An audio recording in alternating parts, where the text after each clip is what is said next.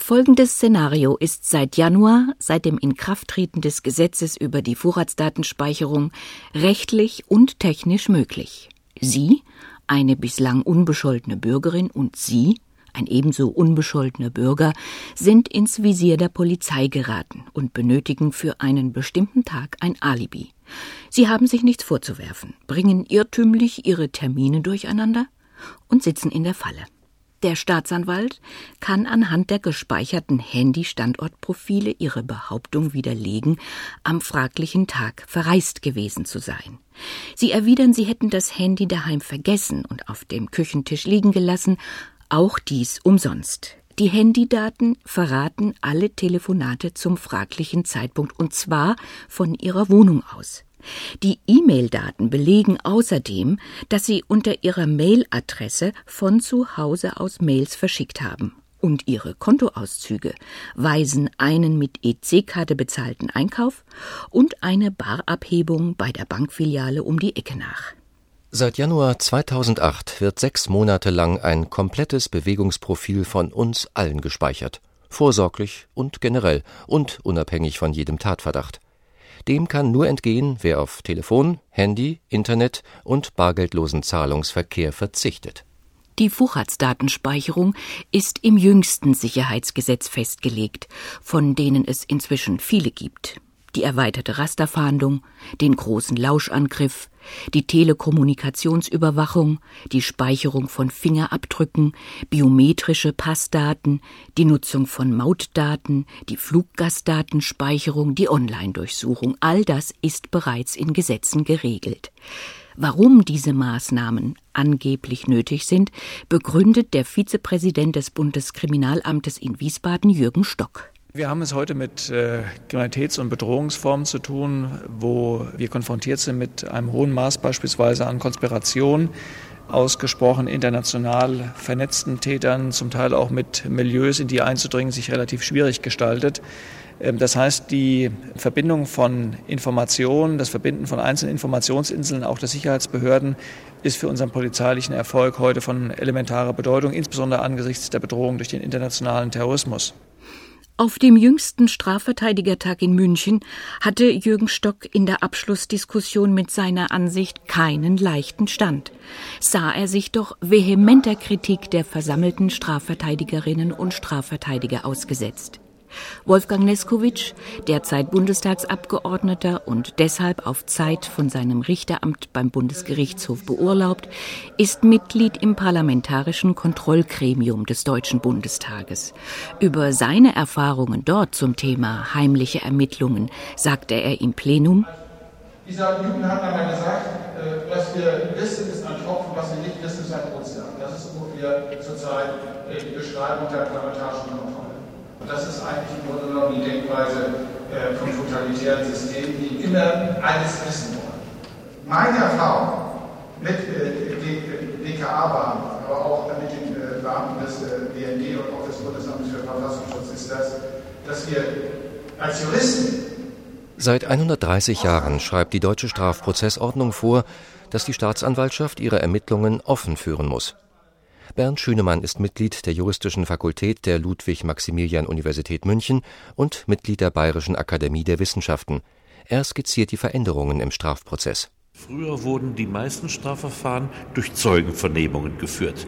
Eine Wirtschaftsschlägerei, davon haben wir alle, die an dem Abend da gezecht hatten. So, dann kam bei den Wirtschaftsstrafsachen hinzu, dass man Material beschlagnahmen musste. Man beschlagnahmte inzwischen die Buchhaltung. Man nahm die Buchhaltung offen mit. Und im Laufe der Entwicklung der letzten Jahrzehnte haben sich mehr und mehr wirklich geheimdienstliche Methoden auch in den Strafprozess eingeschlichen. Ganz berühmt ist der sogenannte V-Mann, also der Vertrauensmann im Rauschgiftgeschäft. Der lebt im Milieu wie ein Junkie. Er gibt alle Informationen heimlich an die Polizei weiter. Andere Methoden gibt es ja auch schon lange, eben die Abhörung des Telefonverkehrs. Mit dem sogenannten IMSI-Catcher können wir Bewegungsbilder der Handybesitzer erzeugen. Also wenn ich mit meinem Handy sozusagen durch Deutschland fahre, kann man genau wissen, wo ich jeweils gewesen bin. Und wenn ich nachher sage, ich habe ein Alibi, ich habe in Hamburg Skat gespielt, sagt man, nein, Sie waren ja in Würzburg, dort, wo der Banküberfall war. Also eine ganz äh, effiziente, aber auch gefährliche Maßnahme, weil man quasi zum gläsernen Menschen wird. Ne? So ungefähr, Sie sagen zu Ihrer Frau, ich gehe heute Abend ins Theater und stattdessen sind Sie in Köln auf eine Karnevalsfeier. Kann alles ermittelt werden. In diese heimlichen Ermittlungen sind inzwischen auch Institutionen und Organisationen eingebunden, die das aus rechtsstaatlichen Gründen gar nicht dürften beispielsweise private Unternehmen wie Fluggesellschaften, die verpflichtet sind, Fluggastdaten zu speichern, Internetanbieter oder Telefongesellschaften, die Verbindungs- und Nutzungsdaten oder Banken, die Kontobewegungen weitergeben müssen. Der Verfassungsschutz, der Bundesnachrichtendienst und der militärische Abschirmdienst haben die Befugnis, diese Daten abzurufen. Doch wo Bürgerinnen und Bürger nicht mehr über ihre persönlichen Daten verfügen können, geraten Grundrechte in Gefahr. Das erste grundlegende Urteil zum Datenschutz in einer technisierten Welt, in der personenbezogene Daten massenhaft produziert und zugänglich gemacht werden können, sprach das Bundesverfassungsgericht vor genau 25 Jahren, also 1983, im Zusammenhang mit der Volkszählung. Es entwickelte aus dem Gedanken des allgemeinen Persönlichkeitsrechtes quasi ein neues Grundrecht, das Recht auf die sogenannte informationelle Selbstbestimmung. Thilo Weichert, Landesdatenschutzbeauftragter für Schleswig-Holstein. Jeder Mensch hat nach dieser Rechtsprechung das Recht, äh, selbst zu bestimmen, wer was wann, bei welcher Gelegenheit über ihn weiß. Und äh, wenn in dieses Recht eingegriffen werden äh, soll, dann kann das nur und darf das nur aufgrund einer gesetzlichen Regelung erfolgen die eine Abwägung verlangt zwischen dem Persönlichkeitsrecht auf der einen Seite und den Interessen, also öffentlichen Interessen, Sicherheitsinteressen, Besteuerungsinteressen, äh, soziale Interessen äh, der Allgemeinheit. Verhindern wollte das Bundesverfassungsgericht den sogenannten gläsernen Menschen. Und vielleicht wäre das auch gelungen, wenn nicht die Anschläge auf das World Trade Center in New York am 11. September 2001 mit einem Schlag das politische und gesellschaftliche Klima verändert hätten. Die Angst vor Terroranschlägen verbreitete sich auch in Deutschland, und in kurzer Folge wurden die salopp Otto-Kataloge I und II genannten Gesetzespakete zur inneren Sicherheit verabschiedet. Ihren Namen verdanken sie dem damaligen Innenminister Otto Schily, SPD. Insbesondere nach dem 11. September 2001 wurde mit den sogenannten Otto-Katalogen ja eine ganz neue Qualität von Datenverarbeitung ermöglicht, deren äh, besondere Eigenschaften darin besteht, dass die Maßnahmen fast durchgängig heimlich stattfinden, also hinter dem Rücken der Betroffenen, dass sie einen hohen Technisierungsgrad haben, also dass die Menschen in ihrer Intimsphäre, in der Privatsphäre, in ihrem allgemeinen Lebensgestaltung durch Videoüberwachung, durch elektronische Erfassung, durch das Abgleich von äh, Daten, durch äh, Telefonüberwachung und, und, und erfasst werden und dann im Abgleichen mit Datenbanken eben noch verstärkt dann äh, drangsaliert werden. Es gab dann weitere äh, Eigenschaften, die in diesen Gesetzen Besonderheiten haben. Es sind nicht mehr nur Personen, die jetzt als Straftäter verdächtig sind oder die als Gefahrenperson in Frage kommen, sondern die Erfassung betrifft im Prinzip die gesamte Bevölkerung. Das heißt also, alle werden zunächst mal als potenziell gefährlich erfasst und man versucht dann durch eine Datenverdichtung die tatsächlichen Gefährder äh, herauszufiltrieren und dann auch weiter zu verfolgen. Und dann ein weiterer Punkt, der sehr relevant ist und auch aus meiner Sicht, aus demokratischer und freiheitlicher Sicht gefährlich, dass also die Trennung zwischen Geheimdiensten auf der einen Seite, Polizei, und Sicherheitsbehörden im Strafverfolgungssinne auf der anderen Seite und schließlich sogar des Militärs auf der dritten Seite, dass diese Trennung aufgehoben wurde mit der Konsequenz, dass die Daten untereinander ausgetauscht werden, dass die sich gegenseitig Amtshilfe leisten und dadurch ja eine informationelle Abschottung nicht mehr stattfindet.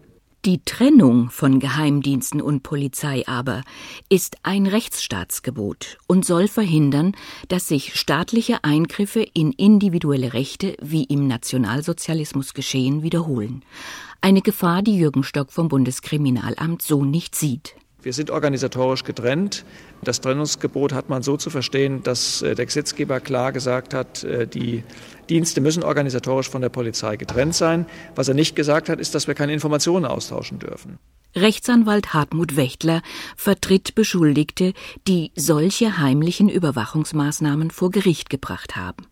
Einer von ihnen ist ein junger Mann aus Göttingen, der in München eine Demonstration organisieren wollte. Hartmut Wächtler. Beispiel, was wir hatten, war, dass gegen einen Demonstranten gesagt wurde, er gehört der anarchistischen Szene in Göttingen an. Das hat in München natürlich mächtigen Eindruck gemacht, äh, hat gleich dazu geführt, dass er in Unterbindungsgewahrsam genommen wurde. In Zukunft, wenn er eine Versammlung anmelden würde, würde er halt dann nicht zugelassen als Versammlungsleiter. Wir haben dann erst die Gerichte bemühen müssen, damit dann rausgekriegt wurde, dass es eine Luftblase war, eine typische durch nichts begründete Verfassungsschutzmeldung, die eben in solchen Dossiers auftaucht. Und das zeigt, dass wenn die Behörde anfängt, die Bürger sozusagen auf ihre Zuverlässigkeit zu prüfen, bevor äh, sie ein Grundrecht ausüben können, wie das der, der, des Versammlungsrechts, dann äh, geht die Geschichte schief und wir landen im Kontrollstaat. Hartmut Wächtler kritisiert auch, wie solche Dossiers zustande kommen. Das schreibt dann die Polizei rein gegen den Betreffenden oder die Betreffende sind in den letzten Jahren so und so viele Anzeigen wegen irgendetwas schon erstattet worden.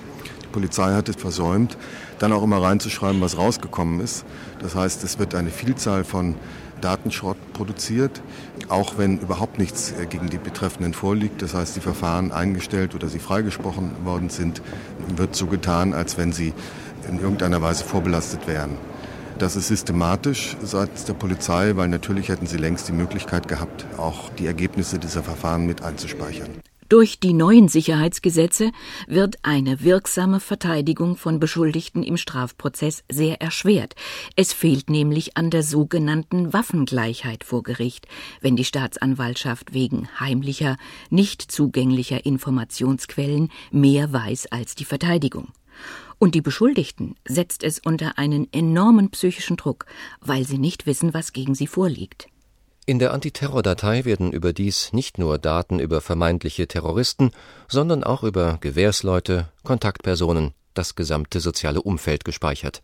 Datenschützer Thilo Weichert. Also da kann jeder von uns, wenn er nur als Nachbar eines äh, vermeintlichen Terroristen irgendwann mal ins Blickfeld einer Behörde gelangt ist, gespeichert werden. Und diese Daten sind völlig dem Zugriff äh, der Betroffenen selbst entzogen, weil also das Geheimdateien sind. Es ist eine weitere Konsequenz, dass diese Daten nicht nur zu Ermittlungen in schweren Terrorismusfällen herangezogen werden, sondern dass diese Informationen auch im Alltag genutzt werden etwa bei der Aufnahme eines Berufes, nicht nur im Atomkraftwerk oder in einem Flughafen, sondern etwa auch als Journalist, wenn man äh, auf irgendwelche größeren Veranstaltungen äh, gehen möchte, die jetzt, äh, wo, Prominente da sind, muss man eine Einwilligung abgeben, dass also ein Abgleich stattfindet mit den Dateien von Geheimdiensten und Polizei, mit der Konsequenz, wenn man dort gespeichert ist, dass man dann einfach nicht zugelassen wird.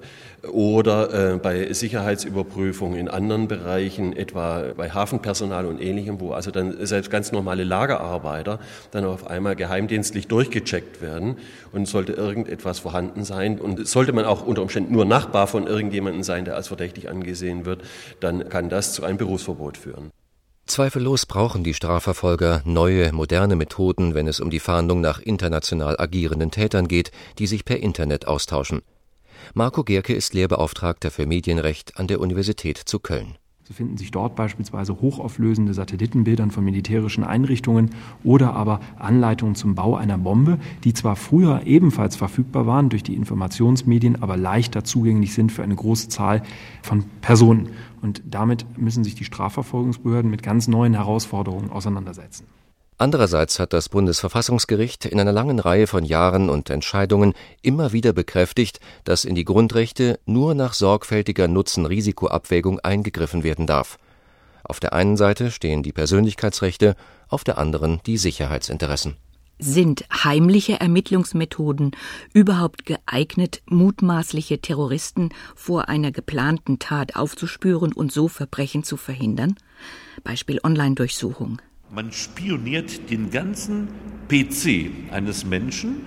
In dem Moment, wo er ganz äh, arglos ins Internet geht, geht man heimlich rein und schöpft alles von der Festplatte ab, was er drauf hat. Technisch funktioniert das so, dass eine Spionagesoftware, der sogenannte Trojaner, auf dem Computer installiert wird. Entweder indem der Ermittler heimlich in die Wohnung einbricht und das Schnüffelprogramm vor Ort installiert, oder indem das Programm per Internet, beispielsweise als Mail-Anhang, eingeschleust wird. Sobald der Anhang geöffnet wird, ist das Programm installiert. Bei der Online-Durchsuchung könne jeder einzelne Klick mit der Computermaus nachgezeichnet werden, erklärt der Münchner Jurist Bernd Schünemann wenn er etwa mal eine Pornoseite angeklickt hat, was er an Briefen, an Tagebuchnotizen hat, alles holt man runter. Und deswegen ist diese sogenannte verdeckte Online-Durchsuchung wie, als ob man ein ganzes Gehirn ablesen würde. Doch Online-Durchsuchungen lassen sich umgehen. Und intelligente Straftäter wissen das. Marco Gerke. Es ist davon auszugehen, dass also insbesondere die Terroristen, die man mit einer entsprechenden Maßnahme wie die Online-Durchsuchung treffen möchte, Abwehrmaßnahmen ergreifen werden. Es gibt unterschiedliche Publikationen von terroristischen Organisationen im Internet, in denen Mitglieder der Organisation detailliert dazu angeleitet werden, wie sie entsprechende Ermittlungsmaßnahmen der Strafverfolgungsbehörden verhindern bzw. leerlaufen lassen können. Ein Beispiel ist das Mujahideen-Magazin, was im Internet verbreitet wird, in dem sich detaillierte Informationen befinden, wie Kommunikationsvorgänge im Internet verschlüsselt und somit dem Zugriff der Strafverfolgungsbehörden entzogen werden können. Auch die Vorratsdatenspeicherung ist keine ernsthafte Hürde für gewiefte Internetbenutzer. Sie brauchten nur auf öffentliche Terminals auszuweichen, meint Marco Gierke. Das kann also beispielsweise ein Internetcafé sein oder aber Funknetzwerke, ungeschützte Funknetzwerke in der Nachbarschaft. Denn in all diesen Fällen hilft uns auch die Vorratsdatenspeicherung nicht weiter. Das bedeutet, hier ist ein sehr großes Umgehungspotenzial, was auch bei der Online-Durchsuchung zu berücksichtigen ist. Denn wenn der Täter entsprechende Maßnahmen trifft, also insbesondere sein System gegen die Infiltrierung schützt, ist es für die Strafverfolgungsbehörden überhaupt nicht möglich, technisch nicht möglich, eine entsprechende Schadsoftware zu installieren und die Observation des Systems vorzunehmen das Verfassungsschutzgesetz von Nordrhein-Westfalen und dort der einschlägige Paragraph zur Online-Durchsuchung war die erste Regelung, die in Karlsruhe auf dem Prüfstand des Bundesverfassungsgerichtes stand.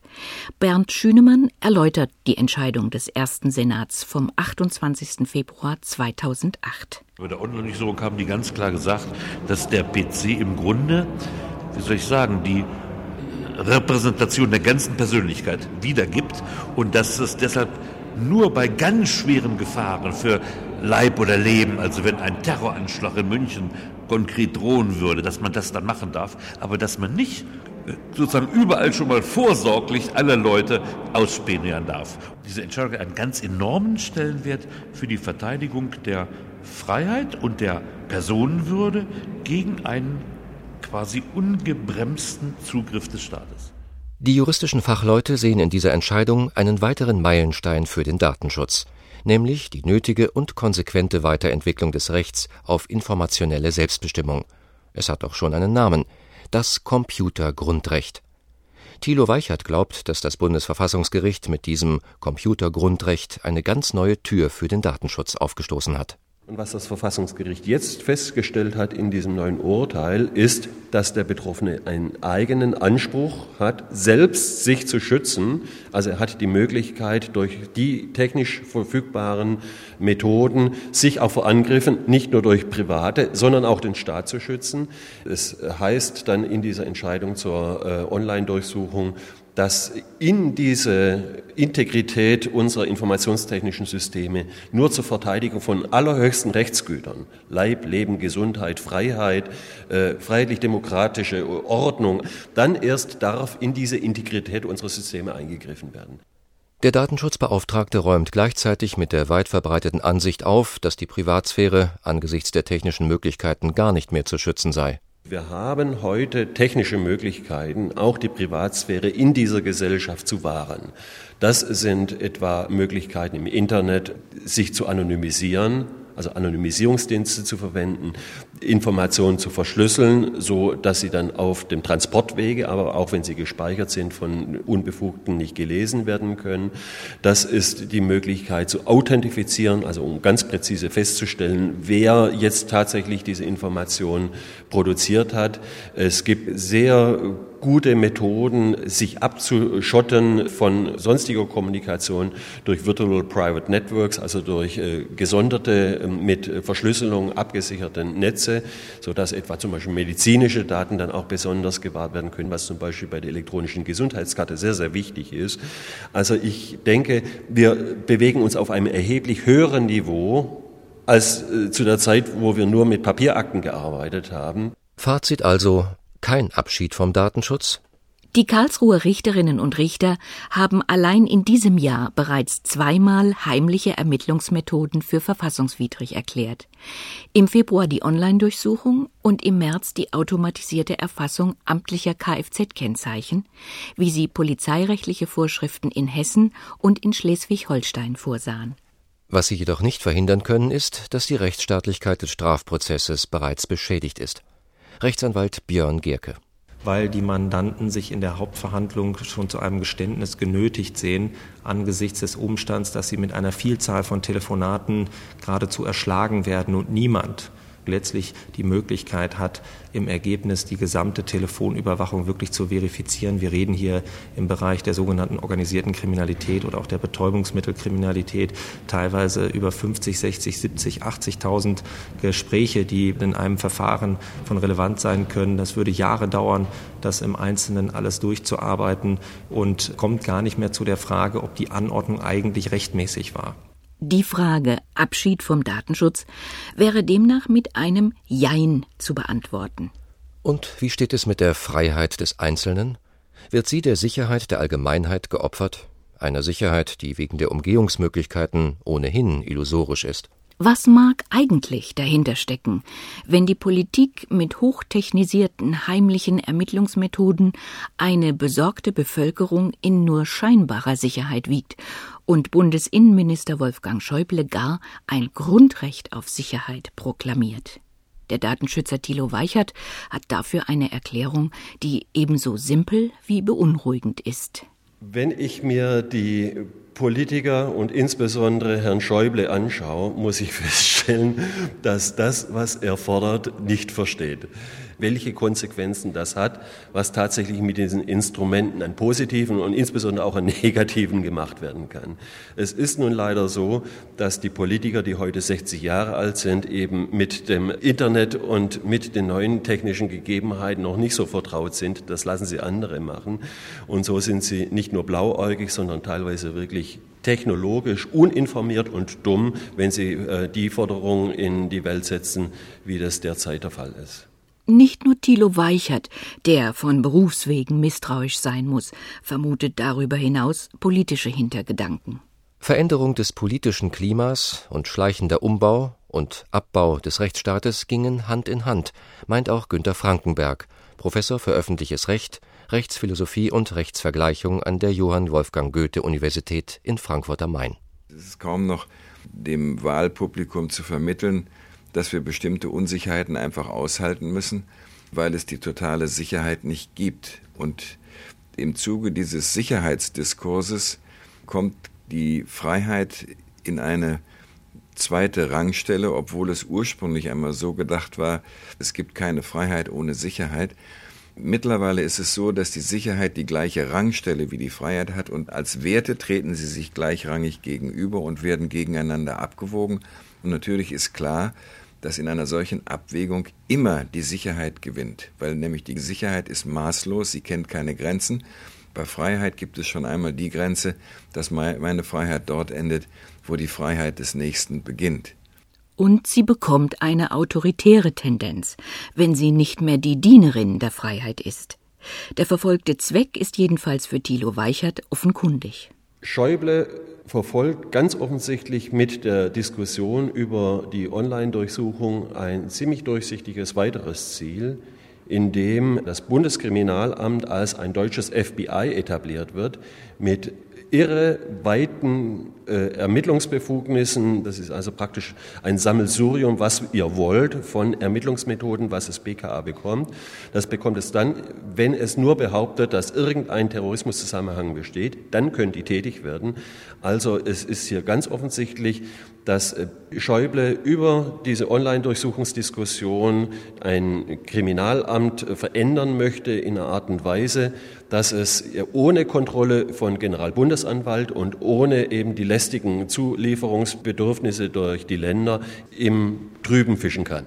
In der vergangenen Woche hat das Bundeskabinett, ungeachtet anhaltender Kritik aus der SPD, das Gesetz zur Ausweitung der BKA-Kompetenzen tatsächlich beschlossen. Eine vorauseilende Gefahrenabwehr, wie sie in den Sicherheitsgesetzen angelegt ist, stieß bei den Juristinnen und Juristen auf dem letzten Strafverteidigertag in München auf einhellige Ablehnung. Rechtsphilosoph Günther Frankenberg. Normalerweise muss die Gefahr eine Maßnahme auslösen. Mittlerweile reicht schon der vage Gefahrenverdacht, um also Überwachungsmaßnahmen insbesondere äh, auszulösen. Die zentralen Kategorien Gefahr oder Störer, Nichtstörer, die werden aufgelöst. Die Tatbestände, die also Polizei zum Eingreifen ermächtigt werden, äh, sehr vage, sind also kaum noch durchstrukturiert. Also für den Bürger ist kaum noch abzusehen, wann die Polizei unter welchen Voraussetzungen eingreifen darf. Also die Lageerkenntnisse der Polizei sind es, die also Maßnahmen auslösen und nicht eine erkennbare, übrigens auch für den Bürger erkennbare Gefahr. Im Spannungsverhältnis von Sicherheit und Freiheit ist individuelle Wachsamkeit nötiger denn je. Um beim Beispiel der Online-Durchsuchung zu bleiben, nach dem Urteil des Bundesverfassungsgerichtes dürfen die Ermittler nicht mehr in fremde Wohnungen eindringen, um ihr Spähprogramm zu installieren. Das müssen sie online tun. Ob es ihnen dann auch gelingt, hängt von der Vorsicht und der Umsicht der Verdächtigen ab.